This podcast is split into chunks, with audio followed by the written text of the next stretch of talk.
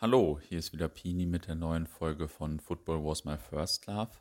Unser Podcast Football Was My First Love International, den ihr in unserer App findet, der wird ein Jahr alt und heute gibt es eine kleine Jubiläumsrückblickfolge. Wohlverdient finde ich, denn das waren ja wirklich äh, eine Menge richtig geiler Folgen, so mein Eindruck als Hörer. ähm, als Moderator hat sich der Schlü, der sonst den Podcast macht, äh, den Tim eingeladen, den ihr vielleicht von Der Weg ist das Spiel kennt. Den Podcast findet ihr ja auch in unserer App. Und ja, jetzt einfach mal viel Spaß mit ein Jahr Football was my first love international. Es ist Dienstag, das ist der Football was my first love Internationaltag. Der ein oder andere wird nun schon auf dem Handy nachschauen, ob er sich im Podcast oder im Wochentag vertan hat. Ich darf aber beruhigen, beides ist nicht der Fall. Es ist Dienstag und das hier ist nicht der Weg ist das Spiel, sondern eine neue Folge Football Was My First Love International.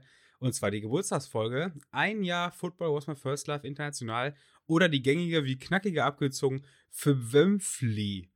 Genug der unsinnigen Einleitung. Ich gebe erstmal ab an den Hausherrn dieses Formats und begrüße Schlü. Abend. Tim, ich begrüße dich. Ich freue mich. Ich freue mich über deine großartige Einleitung, wie du es sonst immer nur äh, im Der Weg ist das Spiel, Format Woche für Woche machst. Der eine oder andere wird sich sicher fragen, was hat das Ganze jetzt zu bedeuten? Hier passieren plötzlich andere Dinge und äh, was wird jetzt hier passieren in den nächsten 45 Minuten? Und zwar habe ich mir gedacht, ja, zur, zur Feier des einjährigen Jubiläums. Es wäre quasi, glaube ich, wenn man richtig nach Daten geht, schon letzte Woche gewesen, aber mir war wichtig, dass ich das Erberon-Interview passend zur EM bringe. Deswegen ist es jetzt quasi um eine Woche verschoben, nachgeholt. Äh, möchte ich gerne ein bisschen was erzählen über das ganze Projekt, über das ganze Format, weil äh, uns auch immer wieder Fragen erreichen, die damit zu tun haben, aber ich die irgendwo nicht das, das passende den passenden Moment finde, um die zu beantworten. Weil wenn wir irgendwie über die Ukraine sprechen, passt das nicht so gut, wenn ich vorher eine Frage beantworte, die, die bei uns reingeschickt wird. Deswegen äh, werde ich mich heute hier diesen Fragen stellen. Und weil es meistens langweilig ist, sowas alleine zu machen, habe ich einfach gesagt, Tim, komm, äh, mach du mal heute hier äh, die Moderation und, und ich bin quasi Gast in meinem eigenen Format. Ich freue mich, dass Tim dabei ist. Ich freue mich, dass Tim wieder herrlich viel Zeit gebraucht hat für eine Einleitung. Äh, wenn ihr Tims Einleitung mögt, dann, dann hört gerne mittwochs bei der Weg das Spiel wann, rein. Wann, wann? Dwitzwoch, Dwitzwoch, Entschuldigung. Ist auch ein, ein bisschen leichter abgekürzt als, wie war das, für Wümpfli? Für Wümpfli, ja. Ich, hab, ich, ich musste hier in meine, in meine gewohnten, äh, in mein gewohntes Umfeld mich versuchen, ein bisschen zu integrieren und habe hier eine Abkürzung gesucht. Aber Football was my first love international, da ist echt nicht viel zu holen. Also das, das, das war ist, ganz schwierig. Das ist maximal schlecht abzukürzen. Also ich, ich, ich glaube, es wird schwierig für Wümpfli irgendwie einzuführen hier, aber. Äh da musste man schon so ein bisschen Vokale äh, sich dazu erfinden, dass man das Wort einigermaßen über, über die Zunge kriegt. Also ein Ö, ist da ein Ö dann eh drin für Wümpfli? Ja, ich habe hab, ich hab, glaube ich, E's in Gedanken dazu gemalt. Also wir sind auf jeden Fall hier mittwochs immer zu hören, jeden Mittwoch, jeden Dwitzwoch ab 0 Uhr. Äh, wir quatschen jede Menge Blödsinn, äh, versuchen Themen mit Groundtopping, mit Fußballfan-Bezug zu finden und äh, ja, was machen wir damit? Wir werten das irgendwie für uns ein bisschen aus und äh, geben da unsere, unsere Meinung zum Besten, ne? Ja, wir, wir reden uns eigentlich nur die Woche, äh, Woche von der Seele so ein bisschen, ne? Also das, was so los war. Wir haben hier eine schöne, äh, ja, schöne Möglichkeit des Outputs, ähm, was so, was wir die Woche an Input bekommen, das kriegen wir am Dwitzwoch an Output wieder raus. Und äh, es hat sich gezeigt, dass es, äh, es doch ein paar Leute gibt, die äh, uns dabei gerne zuhören, was uns Woche für Woche immer wieder freut. Und deshalb ist die Motivation auch da, das weiter durchzuziehen. Äh, für heute habe ich mir aber vorgenommen, mit, mit diesem Gesabbel so ein bisschen klein beizugeben. Also, dass ich hier sehr sachlich den Moderator mache, ohne allzu viel Unsinn zu erzählen. Ja, Tim, dann, dann wünsche ich dir viel Erfolg äh, bei, ja. bei, deiner, bei deiner Moderatorrolle und ich würde sagen, äh, wir starten direkt durch. Ein Jahr Football was my first love international. Auf geht's. Ja, und die Folge ist ja dazu da, um so ein bisschen ähm, zu schauen, was, was steckt so hinter, hinter diesem Format. Und deshalb äh, werfen wir direkt mal den Blick hinter die Kulissen. Also erklär uns doch mal, was, was steckt hinter 45 Minuten Football Was My First Love Woche für Woche? Die Folgen gehen ja, ich sag mal so im Schnitt äh, 45 Minuten bis, bis eine Stunde. Und da fängt schon an, dass man sich dabei irgendwie was denkt, weil ich, ich sehe häufig Podcasts, die gehen dann irgendwie, häufig auch nicht, aber so drei Stunden oder drei Stunden 30, wo ich mir denke, da findet man irgendwie oft nicht die Zeit für. Oder hörst du Podcasts, die so lange gehen? Nee, keinen einzigen. Nee, nee. Das, das klappt irgendwie nicht. Ne? Da habe ich mir schon gedacht, okay, habe auch mal geguckt, wie lange geht der perfekte Podcast. Äh, Obwohl. Ganz komisch, ganz komisch betont. Ja. Ich muss an dieser Stelle kurz noch einwerfen, weil das wirklich jetzt gerade auch echt passend ist. Ähm, das, was ich mache, äh, sind tatsächlich die Football Was My First Love Folgen. Die höre ich oftmals äh, ja am Stück. Also ich bin ja unheimlich ungeduldig und wenn ich dann ein, ein, von einem Mehrteiler den ersten Teil gehört habe, dann kann ich selten abwarten und dann nervt es mich, sodass ich nicht direkt weiterhören kann. Also gedulde ich mich dann die, die Woche, wenn es ein Zweiteiler ist beispielsweise, gedulde ich mich eine Woche lang und warte auf den zweiten Dienstag dieser Veröffentlichung und höre dann an dem Folgedienstag aber beide Folgen am Stück. So, das, das kann Ja, dann schon, okay. also dann kann es schon passieren, dass das dann mal, mal anderthalb, zwei äh, oder bei längeren Teilen auch noch mehr Teile sind, die ich dann vielleicht auch über mehrere Tage höre. Aber da will ich schon, dass ich immer dann, wenn ich Zeit habe, hören kann und nicht darauf warten muss. Also diesen, den Kniff mache ich schon, aber da weiß ich halt auch, dass mir das Format gefällt. Und ähm, wenn ich da, glaube ich, Woche für Woche drei Stunden, vier Stunden äh, Folge hätte, das wäre zu heavy. Ja, ja, und da habe ich mich so entschieden, dass ich mal so 45 Minuten bis eine Stunde mache und das dann irgendwie splitte. Ich habe auch gelernt, ich darf Sachen nicht Teil 2 oder Teil 3 nehmen, das, das nennen. Äh, Das wirkt sich massiv auf die Hörerzahlen aus, weil keiner hat Bock auf einen Teil 2 oder Teil 3. Aber bevor es in die Benennung der Folgen oder in die Länge der Folgen geht, äh, muss man ja erstmal irgendwie gucken, was ist ein potenzielles Gesprächsthema. Und wenn du dann irgendwas auserkoren hast oder dir, wird, dir fliegt irgendwas zu, musst du ja auch einen dementsprechenden Experten suchen. Dann gibt es vielleicht die Leute, die haben aber dann keinen Bock darauf, die man irgendwie antickert. Oder mit denen musst halt erstmal, denen musst du das ganze Format erstmal ein bisschen näher bringen, weil, weil Podcast ist ja, ist ja jetzt nicht für jedermann irgendwas oder jeder sagt sich sofort, ja klar, ich habe ein Mikro zu Hause, äh, ich habe hier einen Mixer, wir können direkt loslegen. Weißt das ist ja, das, das steckt ja häufig noch viel mehr äh, dahinter, den Leuten erstmal zu erklären, wie sowas überhaupt technisch funktioniert. Wenn dann sowas steht, also wenn das Grundgerüst steht, ich habe jemanden, mit dem ich ein Thema habe, über das ich spreche, dann fängt für mich persönlich erstmal meine eigene Recherche an, weil ich weiß jetzt vergleichsweise wenig über Russland oder die Ukraine, was ja auch unter anderem Thema, Themen waren äh, im Podcast. Und dann recherchiere ich mich erstmal in diese Themen ein. Lese mir dann irgendwelche Artikel vom Spiegel durch oder was auch immer. Irgendwo ist ja, dann gibt es auch immer deutsche Sachen. Ich übersetze mir aber zum Teil dann, dann auch Geschichten aus irgendwelchen Wikipedia-Einträgen oder Tageszeitungen, damit ich so ein, so Knowledge habe, um die Fragen spezifischer stellen zu können. Weil je mehr Sachen ich ja selber weiß, desto zielsicherer kann ich dann auch Fragen stellen. Weißt du? Und dann äh, schicke ich das, formuliere ich die Fragen dann meistens aus, versuche mir so, so einen roten Faden zu erarbeiten und äh, schicke die dann rein, dem, meinem Gesprächspartner, der dann wiederum ein paar Sachen noch ergänzt von Sachen, die ich halt überhaupt nichts wusste im Optimalfall. Dann hast du so ein Interview-Leitfaden, dann musst du das Interview halt durchführen, indem du das irgendwie per Zoom machst oder dahin fährst.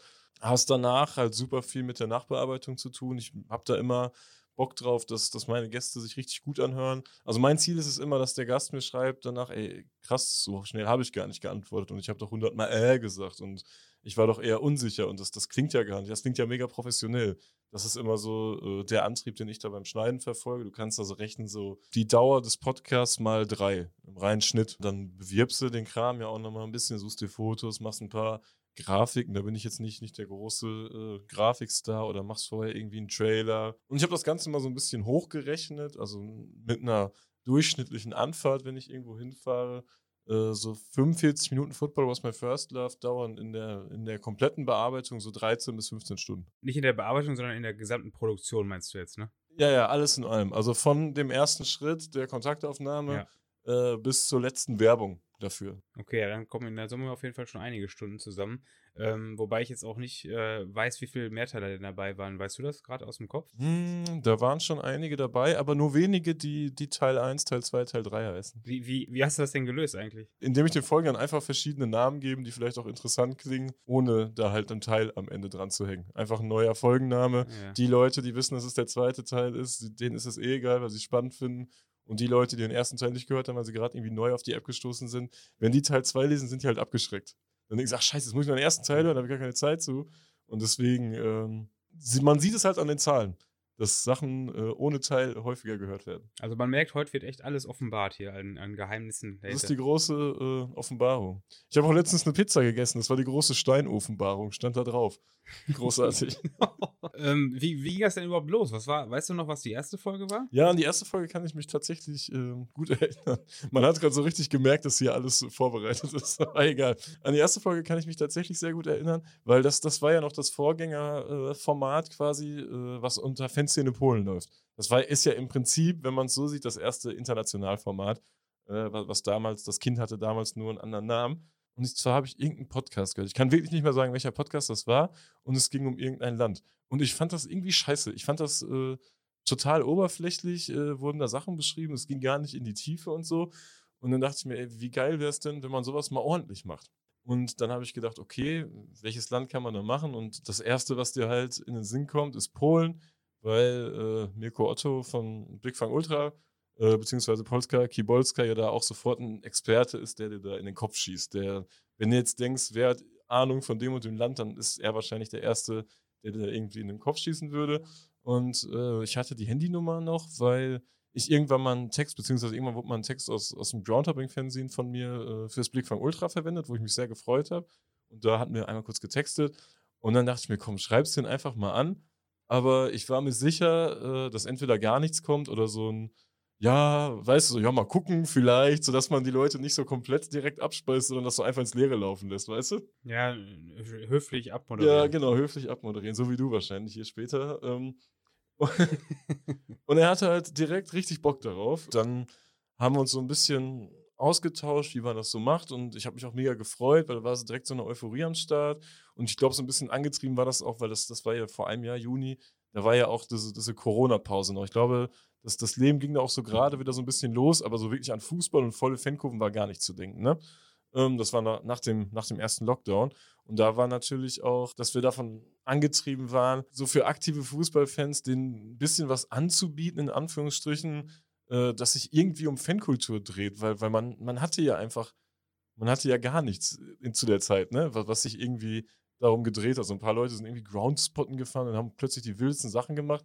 Aber so äh, Geschichten zum, zum Thema Fankultur. Es, es kamen wieder vermehrt ein paar Fanzines raus, aber das ist dieser Drang, das irgendwie am Leben halten zu wollen, dass die Leute da weiter am Ball bleiben, die Leute da, der war schon ziemlich groß und, und der hat das so, so ein bisschen beflügelt. Ja, und dann war es irgendwann soweit, dass wir die erste Folge aufgenommen haben. Ich muss auch sagen, da hatte ich so vom Aufnehmen und so ein Kram auch überhaupt noch, noch gar keine Ahnung. Ich wusste gar nicht, dass man zum Beispiel eine Aufnahme auch ohne Internet machen kann, so wie wir es gerade machen. Und äh, das waren so die ersten Schritte, was mich im Nachhinein ärgert, weil die Qualität, der Inhalt ist ja mega genial, aber äh, die Aufnahmequalität eben nicht. Wobei ich glaube, viele denken sich einfach, yo, ich verstehe das und, und dann ist das für mich in Ordnung. Aber ich habe das schon den Anspruch, äh, auch eine gute Qualität zu liefern. Aber ist ja klar, dass man das auch erst nach und nach irgendwie lernt, so Learning by Doing mäßig. Und äh, deshalb waren jetzt die Folgen von rein Tonqualität nicht übermäßig gut aber äh, vom Inhalt halt umso besser. Und in einer Folge erzählt Mirko dann von einer Sonderzugfahrt nach Katowice. Wir waren an dem Tag ja mit dem Sonderzug, der hatte in Katowice Sawenche gehalten. Das ist gar nicht so weit vom Stadion entfernt, vielleicht einen Kilometer. Aber ich weiß noch, die Bullen haben uns dann zu dem Bahnhof gejagt. Du konntest da nicht nochmal laufen, so gemütlich, wie man das ne, bei uns kennt und noch hm, ein bisschen rum. Die haben da wirklich wenn du eine Stechtritt da gelaufen bist oder so halb joggen, hast du die letzte Reihe immer mit den Knüppeln bekommen. Ne? Also boom, boom, boom. Wir haben dich doch wirklich einfach nur gejagt, dass du halt schnell zu dem Bahnhof kommst, einfach nochmal ein bisschen draufhauen. Das war auch nicht schön.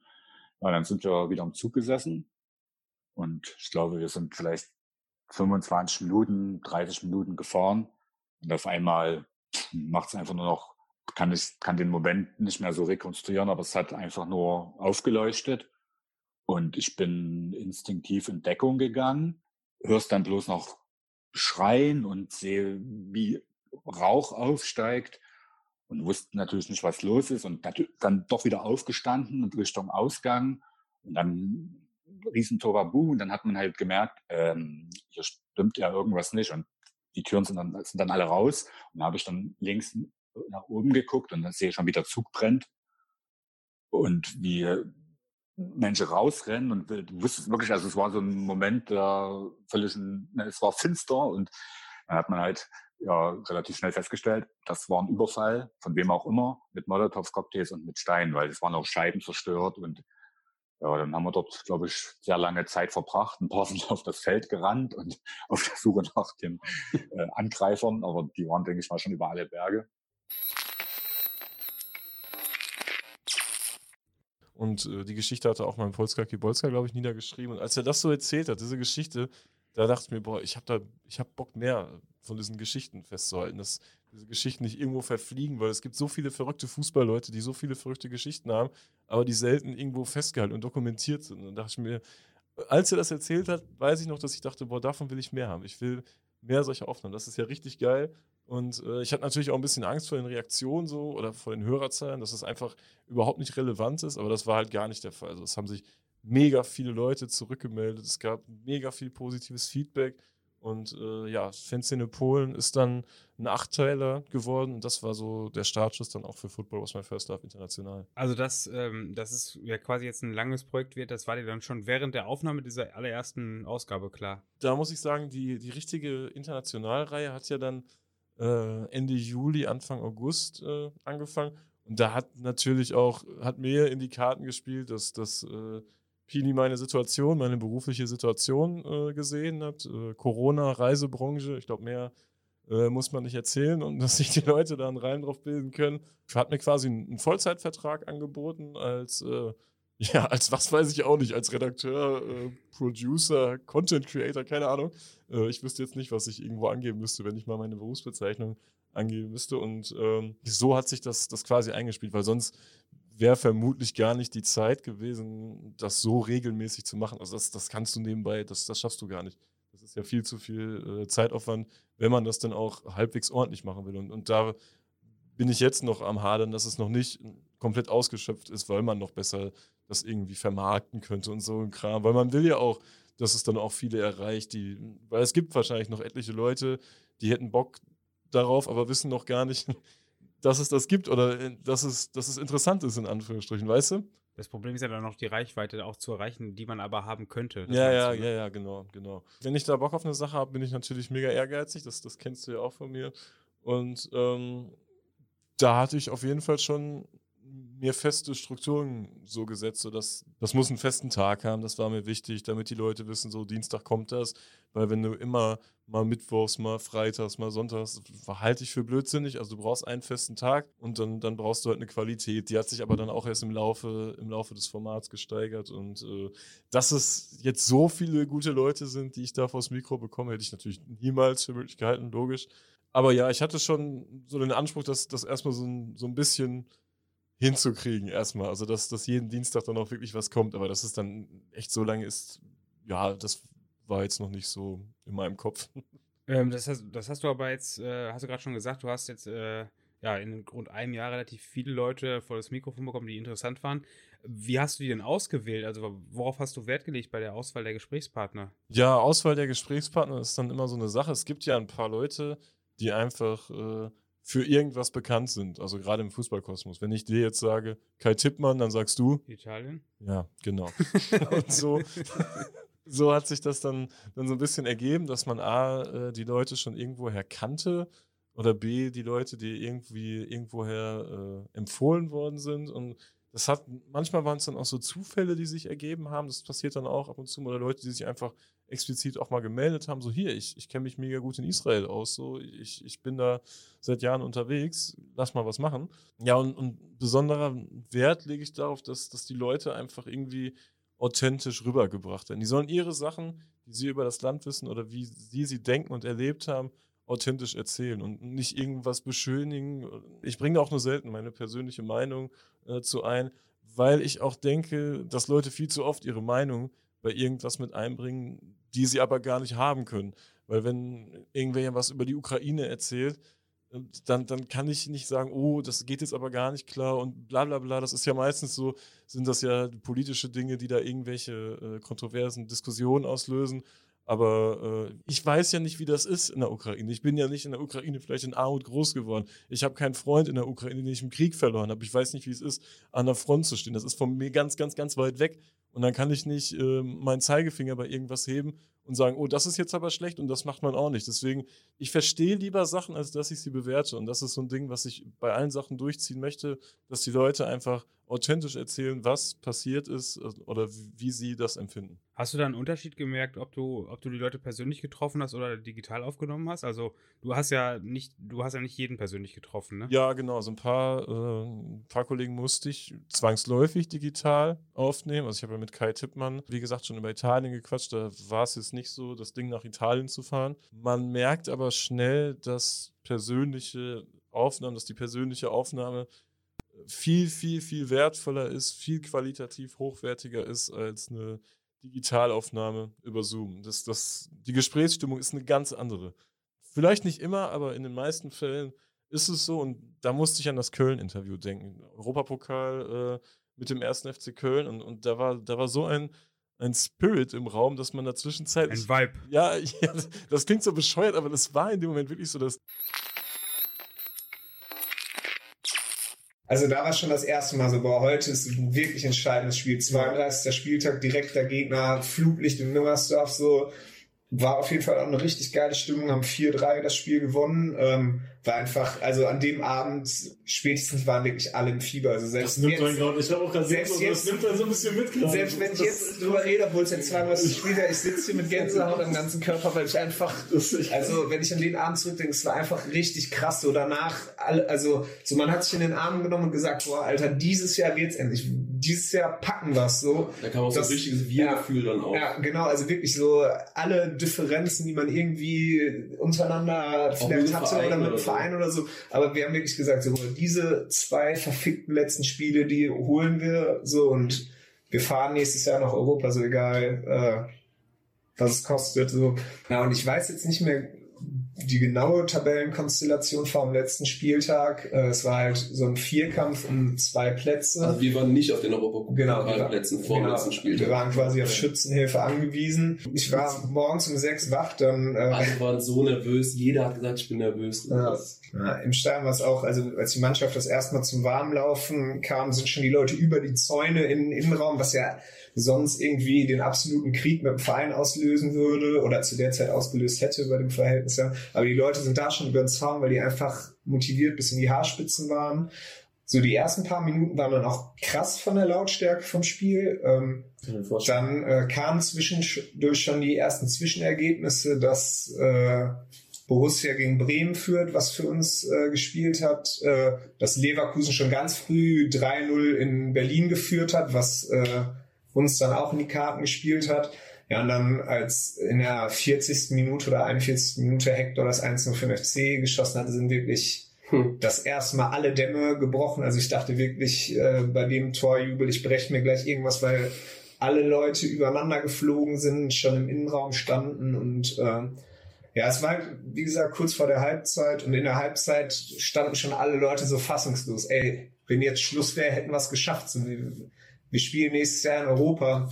Ich weiß nicht, ich habe dir dann ja auch eine SMS in der Halbzeit geschrieben, so, äh, das sind jetzt die 45 Minuten, die uns noch äh, trennen, endlich mal wieder zusammen im Stadion zu stehen. Also es war, äh, ja, ich krieg schon wieder Gänsehaut. Ja, ja, denke. das ist war, schwierig, ganz schwierig, das in Worte zu es war einfach, äh, egal was in der Saison danach gekommen ist, bisher der krasseste Tag in meiner Fankarriere. Also, der Kollege hat das erzählt und du, die Blicke kreuzen sich, das hast du bei Zoom ja nicht. Und du merkst einfach, du fühlst da einfach mit. Du bist, als wenn du im Stadion wärst. Und das waren Momente, da kriegst du einfach eine Gänsehaut. Und das waren Momente in dem Interview, wo die Hörer auch eine Gänsehaut bekommen, die das dann auch in den Reaktionen schreiben. Die hätte es bei Zoom halt niemals gegeben oder bei Skype oder diese ganze andere Scheiße. Und, und das hast du einfach nur im persönlichen Gespräch. Und klar, ich lerne dann auch gerne so Leute wie Ober L, den ich seit 100 Jahren irgendwie verfolge in Fernsehens kennen. Das ist natürlich auch noch so ein Ding, was da mit reinspielt. Und Problem an diesen Digitalaufnahmen ist natürlich auch die Nachbearbeitung. Also die dauert ellenlang, weil immer ist irgendwas. Dann hat der eine schlechtes Internet, dann kriegt der andere das mit der Aufnahme nicht hin, dann ist irgendwas mit dem Mikrofon und es dauert einfach, es dauert einfach 100 Jahre, bis man da mal in die Pötte kommt und im Endeffekt hast du auch noch ein schlechteres Gespräch. Naja, äh, vor, vor Ort ist dann, äh, kümmerst du dich um alles und, und gibst den Leuten Mikrofon und sagst da reinsprechen und dann, äh, dann hast du keine Sorge mehr, dass irgendwas schiefgehen könnte. Ja, ich glaube, wenn man, wenn man sich persönlich trifft, man kann halt viel ja, seine Sozialkompetenzen irgendwie ausspielen, weil man weiß, wie man wen anpacken muss, wie man wem begegnen muss, welche Blicke man jetzt ansetzt. Weißt du, das klingt alles vielleicht ein bisschen bescheuert, Ja. aber ich glaube, man, man Ich, ich, kriegt die Leute viel mehr zu einem besseren Gespräch, als wenn das so anonym abläuft. Genau, ich wollte gerade sagen, die Leute sind wahrscheinlich auch offener, wenn sie in Gesicht gucken können, als wenn sie in, in, vor, vor ihrem PC äh, sitzen und gegebenenfalls sogar ein, ein Zoom-Meeting ohne, ohne Bild haben. Ja, ja, und du hast es ja meistens ohne Bild, weil äh, das das Internet ja noch schlechter macht. Du hörst quasi was und, und sprichst deinen Laptop dann an. Und Ja, der ja, kann ja. mir keiner erzählen, dass das die, die bessere Möglichkeit ist, aufzunehmen. Ähm, du hast eben auch erzählt, dass du dich schon relativ akribisch auf die Gespräche vorbereitest und äh, versuchst auch möglichst viel zu, zu wissen. Ähm, wie, inwieweit lernst du aber noch relativ viel Neues äh, dabei kennen? Recherchieren gehört auf jeden Fall dazu. Äh, einfach auch, weil ich nicht wie der komplette Trottel wirken will, wenn ich da irgendwelche welche Fragen stellen will, so, äh, gibt es auch eine Fanfreundschaft? So, oder, weißt du? Ich denke, es macht die Gespräche ja auch deutlich besser, wenn der Gesprächspartner merkt, dass du, dass du schon gute, gute Vorkenntnisse hast, weil er dadurch natürlich auf einem ganz anderen Level antwortet. Er versucht ja dann nicht zu antworten auf dem, auf dem Modus, ähm, ich versuche dem gerade mal das äh, Einmal-Eins meines Themas zu erklären, sondern wir können hier schon äh, ja, mal in die zweite Klasse gehen. Das ist dann schon eine Kurvendiskussion, Tim, ne? Ja, Äh, genau. Ja. es ist aber tatsächlich auch so, dass ich dann, dann oft auch Neues lerne und da muss ich an das Brasilien-Interview denken äh, mit, mit Moppel und Christian. Ich meine, äh, ich kenne beide ja, ich weiß auch, dass die in Brasilien unterwegs sind, aber was die dann da rausgepfeffert haben, äh, das war wirklich wie so, wie so Jean Pütz, der da so, so komische Rechnungen macht. Ich weiß nicht, ob du den kennst. Der Ja, ja. und so war dieses Brasilien-Interview für mich, weil die wussten einfach so viel und ich, ich dachte, das konntest du überhaupt nicht alles aufschnappen. Das Problem ist natürlich auch in Brasilien, deswegen sagen auch viele, Brasilien, die Stimmung ist scheiße. Jede Gruppe macht ihr eigenes Ding im Stadion. Jeder singt ihr, ihren eigenen Quatsch, was nicht gerade immer gut ist, außer bei großen Spielen. Das ist oft zu sehen, wenn es um ganz entscheidende Spiele geht. Dann fangen sie an, okay, wir singen von der ersten bis zur zehnten Minute das. Gibt es ganz klare Pläne von den Gruppen eingeführt, ab, sagen wir mal, sagen wir mal, Copa Halbfinale, Copa Libertadores Halbfinale, fangen sie an und sagen, okay, ab jetzt, wir singen von Nummer, von Minute 1 bis 10 das Lied, von Nummer 10 bis 20 das Lied. Dann singt das die ganze Kurve. Aber das ist natürlich nur bei ganz, ganz wichtigen Spielen, wo sie sagen, okay, hier geht es jetzt um alles. Sonst wird die Gruppe, singt ihr eigenen Scheiß. Das Problem ist auch in äh, Brasilien, die Gruppen haben natürlich auch viele Gruppenlieder. So, und die andere Gruppe singt das natürlich nicht mit. Ganz, ganz einfach. So, und ähm, es geht dann halt viel, viel um Gewalt in den, Liedern. Es geht viel um, wir sind die Stärksten, wir haben euch kaputtgeschlagen, was auch immer. Aber es singt die andere Gruppe natürlich auch wieder nicht mit, weil sie sagt, ja, das, wir waren ja nicht dabei. Wir haben es nicht gemacht. Somit singt ihr jede Gruppe ihr eigenes Ding. Und bei den großen Spielen ist es tatsächlich so, dass eine Playlist erstellt wird im Vorfeld? Genau, so sieht's aus. Es gibt wird eine Playlist sozusagen List. Man muss natürlich genau darauf achten. Dann kommen natürlich die, ähm, die Präsidenten von den verschiedenen Gruppen zusammen und sagen, okay, das können wir singen, das können wir nicht singen, weil das ist ein Lied eurer Gruppe. So, dann wird da richtig drüber ausgefochten, wie was gesungen wird. Es hört sich alles bizarr an, ist äh, lustig, aber es ist, wird genauso gemacht. Kurve kriegt dann Flyer vor dem Spiel und wird gesungen, das und das. Auswärts ist es halt vielleicht auch ein bisschen, manchmal ein bisschen anders, aber bei den ganz normalen Heimspielen ist es so. Aber natürlich, ich rede jetzt natürlich auch nur von Corinthians. Da muss man auch sehen, es gibt natürlich jetzt andere Beispiele. Zum Beispiel bei Sao Paulo hat man diese Probleme nicht mit den anderen Gruppen. Die haben nur eine, also zwei, aber die sind nicht verfeindet, sagen wir mal so. Palmeiras ist genau das Gleiche. Mancha Verde ähm, ist die ganz klare Nummer eins. Da gibt es keine Konflikte. Bei Santos auch. Wo ganz große Konflikte sind, ganz extreme Konflikte sind natürlich bei Flamengo.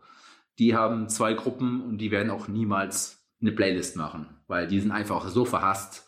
Ähm, da gibt es keinen. Da musste ich, also als- in der Nachbearbeitung waren Dinge, die hatte ich schon gar nicht mehr auf dem Schirm, weil das einfach so krass viel Input war, was die da erzählt haben. Also das, das war wirklich richtig genial. Das war auch sehr lange, glaube ich, ne, wenn ich das richtig in Erinnerung habe. Ich würde jetzt fast sagen, es waren Mehrteile, aber es war, das war schon ein Podcast ähm, mit, mit verschiedenen Folgentiteln. Krass war aber auch diese ganze Istanbul-Geschichte mit Ekin. Also erstmal Ekin als Typ, äh, der war jahrelang Anführer von, von Şarşı Berlin und ähm, hat in den 80ern in Istanbul gelebt und ich hatte jetzt gar nicht auf dem Schirm, was da alles los war. Und die Folge heißt Der Krieg von Istanbul und das ist auch kein Clickbait, weil da herrscht da einfach Krieg. Ist auch ein bisschen Clickbait. Dieser Mann, der da saß, hat einfach so krass viel erlebt und ich saß einfach vor ihm und er hat es mir erzählt und Meistens sind die Fenerbahce-Leute mit den letzten Dampfer nachts um eins zu Besiktas Hafen rübergekommen mit den Dampfer. Wir konnten da auf die nicht warten, weil die Polizei wusste, dass wir dann wahrscheinlich da warten und wir werden dann alle festgenommen. Das ist klare Sache. Das heißt, wir, wir müssen uns weiterhin in der Umgebung von Stadion verschanzen. Meine Aufgabe war das dann immer, als äh, kleiner elf, zwölfjähriger. Ich gehe zum Hafen, beobachte, in welcher Anzahl die kommen. Ach, du warst der Speer quasi. Genau, ja. Mit zwölf kannst du da gar nichts anderes bewirken. So, ne? Das war für mich schon die Aufgabe, so, weiß ich nicht. Vielleicht wie so ein DDR-Spion oder sowas, so, weißt du, so wie ein CIA-Agent oder so.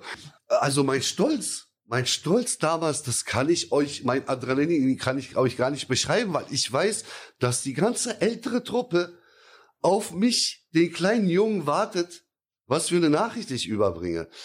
Also die sind da von Dampfer ausgestiegen, wie du sagst, ungefähr 300, 400 Leute.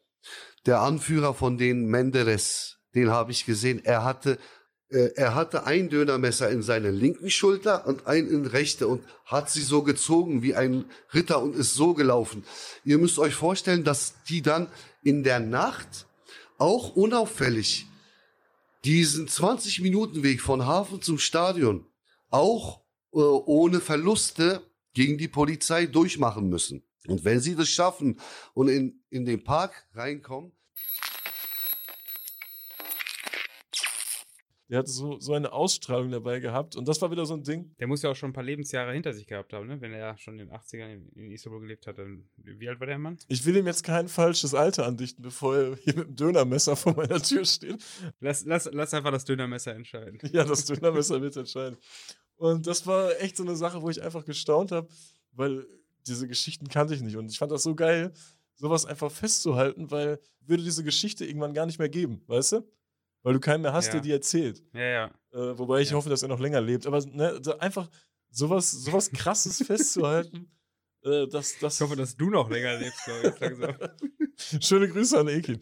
Äh, ich muss dem nachher mal schreiben, glaube ich. Das war auch ein richtig geiles Ding, wo ich dran gedacht habe bei dieser Frage: Lernst du selber was bei dem Podcast? Äh, Kanntest du ihn denn vorher?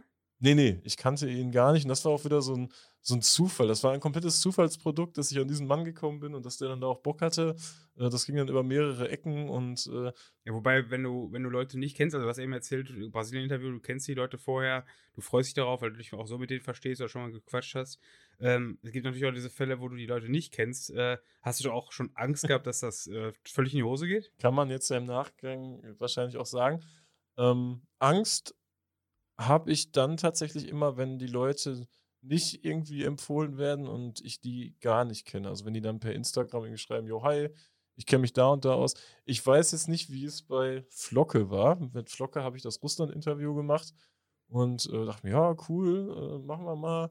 Kleines Vorgespräch oder schon die Fragen gemacht und ich weiß nicht, ob es der Interviewtag selber war. Irgendwann kam kurz vorm Interview raus, dass Flocke 24 Jahre alt ist oder 23 Jahre. Und ich dachte mir so, alter Scheiße, das kann jetzt auch richtige Scheiße werden, weil ne, 24-Jähriger ist ja was anderes, als wenn es 40-Jähriger erzählt. Einfach von dieser ganzen Erfahrung und, und von Dingen, wie man Dinge wahrnimmt und bewertet, ne? Ja, klar, natürlich. Ja, und da hatte Also ich, alleine, allein die Lebenserfahrung, die einfach nicht da sein kann. ja, und da muss ich sagen, hatte ich echt ein bisschen Angst, weil wie blöd ist das dann auch, wenn wir zum Beispiel zwei Stunden aufnehmen und ich das aber nicht ausstrahle, weil erst würde ich ja sagen, ja, da kommt bald, das kommt bald, aber irgendwann ist diese Zeit ja abgelaufen, weißt du, da muss man ja sagen, ja, ey, das war jetzt irgendwie schlecht. Und von dieser Situation hatte ich echt mega Angst. Und dann ist das aber ein richtig gutes Interview geworden, weil der, der Typ, der Flocke, der war, glaube ich, mit 16 oder 17 das erste Mal, oder nicht mal das erste Mal, der war mit 15 schon das erste Mal in Russland, auch zum Groundhoppen und war dann mit 16, 17 schon mit irgendwelchen Torpedo-Hools unterwegs. Und dann hatte sich 2014, als ich mit einem ähm, Freund, der auch Deutsch spricht, dadurch, dass es ja die deutschsprachige Schule war, hatte ich auch gar nicht so den, den Drang, erstmal eigentlich Russisch groß zu lernen. Und da waren wir in dem Osten von Moskau unterwegs in einer Bar und wusste ich zu dem Zeitpunkt nicht, aber es war eher so das Torpedogebiet und da waren auch ein paar Leute von denen. Und das war so ein kleines Pub und irgendwie hatten die sich dann auch gedacht, okay, ist jetzt aber recht unüblich, dass dazu auf Deutsch reden. Und die hatten aber auch alle so ein bisschen Klamotten an. Ne? Also man wusste ja dann, okay, Fußballmarken etc. Und irgendwie kam man dann ins Gespräch und hat den Abend miteinander verbracht. Und dann hieß es, kommst du mal morgen zu unserem Stadionareal. Also das war im Sommer, da waren keine Spiele. Dann zeigen wir dir das mal. Und so entstand dann auch da der Kontakt mit Torpedo. Und das, das ist natürlich eine Story, die erwartest du ja dann gar nicht. Ich wollte gerade sagen, also das ist im Grunde noch eine krassere Geschichte als die Leute, die so diese gängige Fankarriere gemacht haben, mit denen man dann quatscht. Da kann man sich immer noch viel mehr selbst reinversetzen, weil man oder weil viele äh, Leute, vermutlich auch viele aus der Hörerschaft, ähm, das selbst so ein Stück weit miterlebt haben, wie man so nach und nach an so Fanszenen ranwächst und da reinwächst und, und so seine Rollen äh, kennenlernt.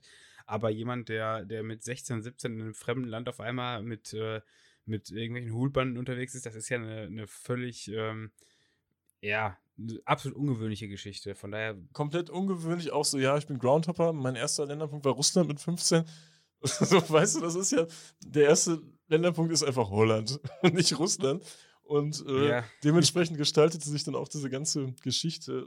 Das war im Nachgang auch ein richtig, richtig gutes Ding, ey. Ähm, hast du denn danach immer noch geschaut, dass du, dass du die Länder auch so nach und nach abarbeitest mit den Folgen oder ähm, hast du darauf keinen Wert gelegt? Also mhm. du hast gesagt, es gab die, die Italien-Folge, es gab die Polen-Folge, es gab die Russland-Folge. So, dass du es alphabetisch machst oder so, das, das ist, ist glaube ich, überhaupt nicht möglich, äh, weil du dann einfach irgendwann in so eine Drucksituation kommst. Ja, ich habe jetzt gerade keinen für D, äh, für Dänemark oder so ein Kram, äh, was machen wir jetzt? Äh, das, das wollte ich schon mal im Vorfeld komplett vermeiden und dachte mir, ja, es, es kommt einfach, wie es kommt. So auch ein Grund, äh, international wird man sich denken, oh, da hat sich aber einer keine Mühe bei der Namensfindung gegeben. Mag wahrscheinlich so sein, aber ich wollte es einfach nur äh, breit definierbar machen. Ja, die, die Frage war jetzt im Grunde, wie entsteht so dieser Redaktionsplan? Also was, was sind so die, wie, wie entstehen die Themen oder entstehen die Themen und du sagst, ja, das ist gut. Also du, du suchst dir nicht im Vorfeld aus, ich versuche etwas für das und das Thema zu finden, sondern du hast da unter die Themenoption sagst, das nehmen wir, das versuchen wir umzusetzen. Mm, teils, teils. Also als jetzt die Europameisterschaft angefangen hat letzte Woche, da war halt schon so, dass ich dachte, ja, ich würde auch gerne mal irgendwie was mit Deutschland Bezug bringen, mit Nationalmannschaftsbezug und so ein Kram. Da hatte ich erst überlegt, ja, interviewe ich irgendwelche Hooligans, die mir mal irgendwas von der Europameisterschaft erzählen, wo es geknallt hat, oder vielleicht auch hier Lance äh, 89 oder so. Da wird es ja auch einige geben, die dann da waren. 98. Ja, 98, sorry, klar, logisch. Und ähm, dann dachte ich aber gut, vielleicht ist das Thema, es dreht sich ja dann eh immer um dieselben Geschichten. Und äh, da brauchst du halt auch Leute, die das dann gut rüberbringen können, so wie die Hamburger, die ich da interviewt habe, äh, zum den Europapokal-Stories. Und dann dachte ich, ja, komm, mach doch mal mit wem von der Zaunfahren-Mafia was. Und da wurde mir dann Erberon empfohlen und, und dann kriegst du halt über Zaunfahren Menschen, die du irgendwo herkennst, äh, den Kontakt vermittelt. Der sagt dann wiederum Erberon, jo, hier, der macht das gut, bla bla. Das ist jetzt hier kein, kein Bildjournalist oder sonst was. Und ähm, so kommt das dann zustande. Manche Sachen fügen sich aber auch einfach. Hier, ich habe hier den kennengelernt, der, der kennt sich gut mit Ungarn aus oder so, und dann hast du da auf einmal ein Interview stehen. Also manche Sachen sind völlig ungeplant, die kommen einfach so reingeflattert. Und was, äh, was war dir lieber, also so Europapokal-Ausgaben oder länderspezifische? Beziehungsweise was, was kam besser an? Was mir lieber war, weiß ich gar nicht. Also diese Europapokalgeschichten, da kann man sich irgendwie leichter reinversetzen, finde ich. Aber bei den Ländergeschichten lernt man halt auch irgendwie viel. Und ich glaube, das ist für viele dann auch interessant. Äh, besser ankommen natürlich die Europapokal-Stories. Allein schon, weil das dann irgendwie, zum Beispiel, ich mache was mit Kölnern und dann kriegen das halt Köln-Fans mit, die sich aber einen Scheißdreck für äh, Fankultur in, in, Israel interessieren oder in Syrien, weißt du? Die haben ja. halt ihre Europapokal-Story, die waren vielleicht auch mit und können das dann nochmal so in ihrem Kopf rekonstruieren oder Fans anderer Vereine denken sich, ja geil, wie ist das wohl bei denen im Europapokal? Dementsprechend hören das dann viel, viel, viel mehr Leute als so eine Länderfolge. Mir gefällt aber beides ziemlich gut. Also ich kann, kann ich nicht abwägen jetzt sagen, ja, das finde ich besser, das finde ich besser. Die Hörerschaft äh, findet die Europapokalfolgen besser, wenn man das so sagen kann. Ja, ja, okay. Das zeigt sich auch äh, ganz klar in den Hörerzahlen. Also die Kölner sind da immer noch auf Platz 1, glaub dich gefolgt von den Hamburgern und auf Platz 3 ist die Dynamo Dresden-Geschichte, als die im Europapokal gegen Belgrad gespielt haben. Also Europapokal auf jeden Fall. Ja, ja. Geht, das, geht besser. Das, ja. das zieht, das zieht richtig. Ja, dann haben wir im, im, Vorfeld noch gesagt, wir sprechen ein bisschen über die Gesprächspartner. Das haben wir jetzt ein Stück weit schon gemacht, aber trotzdem nochmal die Frage, wie kommen so die ganzen Gesprächspartner eigentlich zu dir? Wie gesagt, manches fügt sich einfach so zurecht. Ich muss aber auch an der Stelle sagen, dass ich, ich habe quasi, äh, quasi zwei indirekte Mitarbeiter. Äh, einer gibt sich auch als mein Außendienstler aus. Und äh, da, da schicke ich auch mal Grüße nach Zwickau und Hamburg. Äh, die mir da auch immer wieder Gesprächspartner vermitteln oder auch mit mir überlegen, was könnte man als nächstes machen. Und ich kenne da noch den und den. Ich, ich schreibe dir mal an, ich habe mal den kontaktiert. Also du hast nicht das, das größte Telefonbuch der Welt auf deinem, auf deinem Handy. Es ist größer geworden, aber es gibt sicher größere. Naja. Ähm, welche, welche Nummern bleiben da auf jeden Fall drin? Also, was war deine persönliche Top 3 an Interviews? Kann, also die kann ich beim besten Willen, ich kann nicht sagen Top 1, das war das Beste, das war das Zweitbeste. Geht gar nicht, weil es auch so unterschiedlich Oder ist. sagen wir, wir können es auch so formulieren, wenn die Leute jetzt äh, die freie Auswahl haben, ich meine, die, die Sachen sind ja nicht zeitlich äh, begrenzt. Es gibt ja keine Chronologie, die man befolgen müsste. Wenn die sich jetzt drei Interviews anhören dürften aus der, aus der gesamten, aus dem gesamten Portfolio von Football Was My First Love International, welche drei würdest du den einem Neuhörer empfehlen? Boah, ich kann es auch gar nicht, ich kann es gar nicht sagen. Ich weiß es wirklich nicht. Also für mich persönlich war das Treffen mit Oberl krass weil äh, Oberl schreibt ja schon seit Jahren irgendwelche Berichte und ich habe die immer verfolgt und immer für gut befunden, immer gelacht dabei und einige Informationen aufgesorgt. Und dann treffe ich einfach Oberl in so einer Gartenhütte und äh, alles ist aus Holz, überall hängen irgendwelche Poster und er spricht Sächsisch. Und das ist dieses ganze Setting und, und, dann da zu sitzen und einfach über Serbien zu sprechen und über so eine Fanszene wie Partisan Belgrad, die ja, die ja so maximal mystisch irgendwie ist, äh, das war für mich schon ziemlich geil. Draußen vorm, vorm Stadion, die, die Serben oder Jugoslawen zu dem Zeit, also Jugoslawen äh, serbischer äh, Prägung, äh, die haben dort halt wirklich, die sind so, so furchtlos aufgetreten. Und du musst dir vorstellen, ich war selber 21, 21,5, ziemlich behütet groß geworden, auch noch nie groß äh, Randale oder so mitbekommen, jetzt selber. Und dann siehst du dort so eine Dampfwalze, so eine menschliche Dampfwalze durch Hütteldorf walzen. Es war ja auch schon bekannt, Rapid sind jetzt auch keine Handlampen, ne? Also du, du, du, du gehst dort nicht einfach hin und sagst, wollen wir tanzen. So. Also, da musst du schon auch ein bisschen, du musst schon von dir überzeugt sein. Und wahrscheinlich hat mich auch dieses äh, sehr von sich und von seiner eigenen vermeintlichen Unbesiegbarkeit überzeugt zu sein, das hat mich schon auch äh, geflasht. Jetzt weniger so diese, diese stolz angetrunkenen Bierbäuche, sondern schon, äh, es war auch bekannt, ne, die kommen vom Balkan, der, die, die, die, die, die jüngsten Konflikte liegen eigentlich noch gar nicht äh, so weit zurück. Wir waren auch ein paar Jahre vom internationalen Geschäft und so äh, auch, auch aus, ausgesperrt. Die Leute waren ziemlich enthemmt. Die hatten auch noch viel Wut in sich, so grund, grundsätzlich. Und die, die wollten auch, die wollten nie gefallen. Die wollten sich jetzt nicht als wir sind liebe Gäste, sondern das war von Anfang an schon so angelegt. We put on a good show. So, also Provokation über alles. Und, was man auch nicht vergessen darf, die Stimmen, die Gesänge. Wenn jetzt so die typische deutsche Studentenkurve anfängt zu trällern in so im melodischen Duktus, ist auch schön, ne? Ja, aber das war halt der komplette Gegenentwurf, ne? Das Ästhetik hat keine Geige gespielt. Das war eigentlich gelebte Anti-Ästhetik und genau das wollten die dort. Und das, die wollten niemandem gefallen. Denen ist scheißegal, was äh, die Welt drumherum denkt. So, da bin ich ein bisschen drauf hängen geblieben. Und ich glaube, beim Hören ist das auch, ist das auch sehr unterhaltsam und informativ. Was ich noch krass finde, fand, war das Interview mit Nadim. Ich habe ja mit Nadim über Syrien gesprochen. Nadim kommt aus Syrien und hat eine ziemlich krasse Geschichte, auch eine ziemlich interessante Philosophie, die ich vielleicht erstmal so gar nicht verstanden habe, weil da muss ich ehrlicherweise, vielleicht auch peinlicherweise sagen, so, äh, ich dachte erst so, boah, hier eine Flüchtlingsstory, dann können wir auch mal über die Flucht sprechen und so. Aber äh, Nadim ist halt so der Typ, der so sagt, ja, ey, ich bin Ultra, ich, ich fahre zum Fußball und nicht immer, wenn es um Syrien geht, muss es doch direkt um Flüchtlinge gehen. Und, und das hat er so, so ganz, ganz geil verkörpert irgendwie und hat dann einfach mit mir über Fußball in Syrien gesprochen und über Fankultur in Syrien. Und das ist natürlich auch ein Thema, das kriegst du ja nirgendwo. Die, die Umstände sind auf jeden Fall anders bei uns.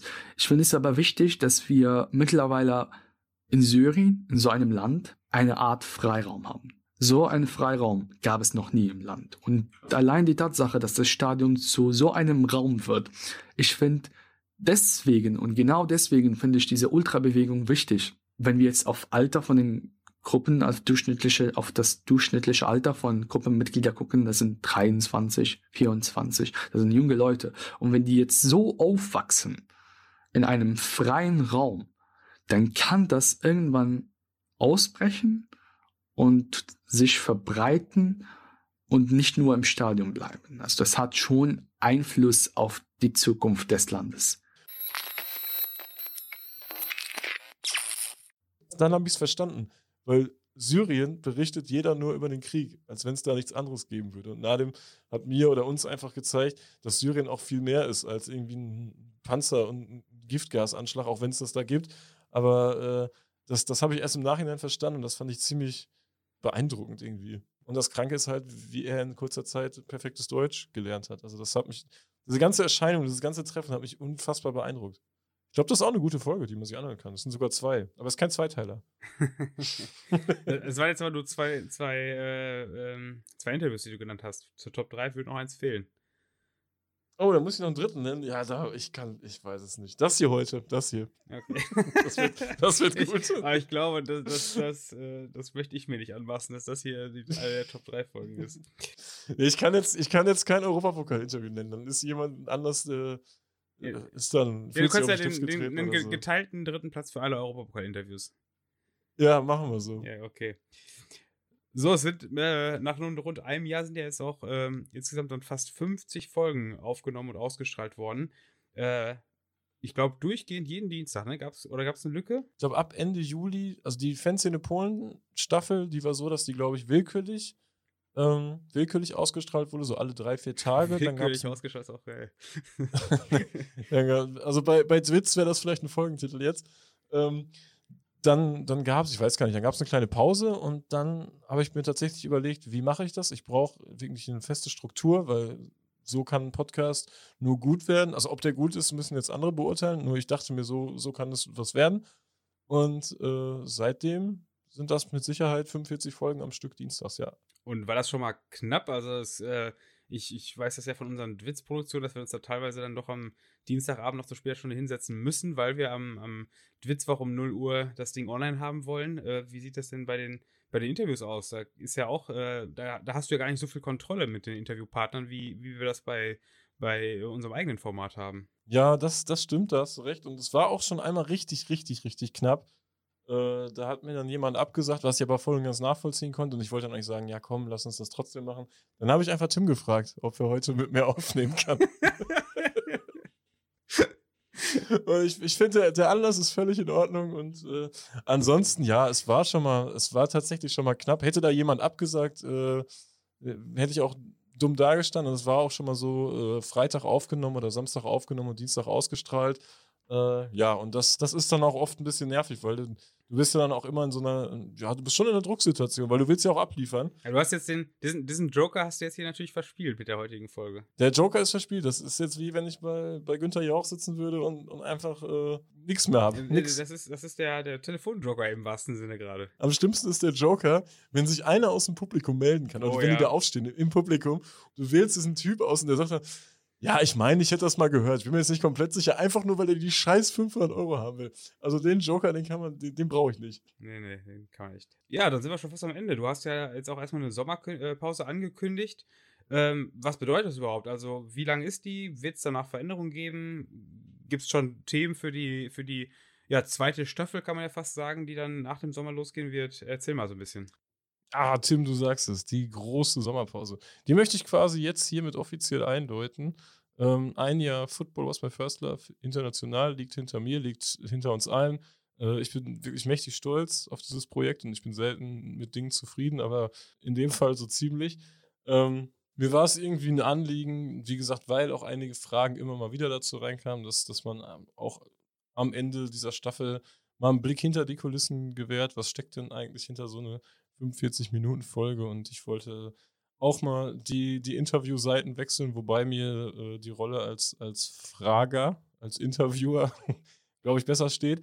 Ich habe mir tatsächlich vorgenommen, eine Sommerpause zu machen. Das hat verschiedene Gründe. Äh, zum einen, dass ich auch gerne mal ein bisschen abschalten möchte, äh, in Anführungsstrichen. Das war jetzt ein Jahr, wo ich eigentlich relativ urlaubsbefreit gearbeitet habe, aber einfach nur, weil Urlaub nur bedingt möglich war oder mehr oder weniger überhaupt nicht. Zumindest nicht so, wie ich gerne den Urlaub gestalten würde. Und, und dann habe ich auch keinen Bock, mich da irgendwie einzuschränken. Und äh, zum anderen möchte ich gerne äh, ein paar Sachen vorproduzieren. Ich glaube, das passt mir besser, wenn ich so äh, ein paar Podcasts im Petto habe und nicht äh, auf dem letzten Drücker noch irgendwen finden, anbetteln muss. Ähm, ich will eine kleine Tour machen, das habe ich mir vorgenommen. Das ist ein riesiger Aufwand, das Ganze zu planen, weil die Termine müssen ja irgendwo eng gestrickt beieinander liegen. Sie müssen in derselben Region liegen, ungefähr und äh, müssen dann auch irgendwie so passen, dass mich dann, ich mich dann auch mal äh, tagsüber noch an irgendeinen Baggersee legen kann, damit das Ganze äh, nicht so ein Gehetze ist oder ein Spiel gucken kann, logischerweise. Und da bin ich gerade dran. Ich bin mir auch sicher, dass mir der Leute dann auch wieder absagen werden, aber ich, ich will das mal testen. Ich habe da richtig Bock drauf. Ich habe mir vorgenommen, jetzt in den äh, knapp acht Wochen 20 Ausgaben zu produzieren. Das ist, das ist mein, mein Minimumziel. Äh, ich mache es auch öffentlich, um mir selbst ein bisschen Druck damit zu machen. Äh, am 10.8. sind wir hier wieder auf Sendung Football was my first love international. Äh, überraschenderweise bleibt es der Dienstag. Dienstag ist Internationaltag. Und äh, thematisch will ich da noch gar nicht so äh, in die Tiefe gehen. Also es gibt natürlich wieder ein paar Europapokal-Interviews. Ich habe aber auch schon Länder zu sagen und äh, ich hoffe, ich schaffe das irgendwie, das Ganze unter einen Hut zu bringen und äh, bedanke mich bei allen Leuten, die hier regelmäßig zugehört haben, auch bei allen, die unregelmäßig zugehört haben und, und irgendwie Spaß an der Sache gefunden haben. Ich bedanke mich bei allen Interviewpartnern. Es haben mich eigentlich alle, alle Interviewpartner auf eine gewisse Art und Weise irgendwie beeindruckt und äh, das sind Erfahrungen, die ich auf gar keinen Fall missen möchte und äh, daher auch nochmal ein Dank einfach an Pini, dass er das Ganze so, so ein bisschen ermöglicht hier und äh, ich freue mich, wenn ihr auch im August wieder dabei seid wenn es wieder heißt, Football was my first love international. Das war es erstmal von meiner Seite. Äh ja, super, dann sind wir durch, würde ich sagen. Dann mache ich noch kurz Werbung. Mach doch mal kurz Werbung, Tim. Morgen ist Witzwoch. Äh, der Wichser-Spiel geht in Folge 87. Ich habe noch keine Ahnung, wie es äh, inhaltlich aussieht, da wir ja äh, erst morgen aufnehmen. Aber äh, wo wir jetzt schon mal, oder wo ich jetzt hier gerade schon mal die Möglichkeit habe, in diesem Format äh, eine kleine Plattform zu finden, dann schaltet doch auch beim, bei, bei Twitch rein. Der Wichser Spiel freut sich auf eure Zuhörerschaft. Das war's auch schon. Danke. Ja, Tim, Tim, ich bedanke mich hier, dass du das so nett moderiert hast. Ähm, ja, wir hören uns morgen Abend wieder, wir zwei, ne? Ja, sehr gerne. Ich hoffe, es war zu deiner Zufriedenheit. Äh, ansonsten, äh, ja, bis morgen.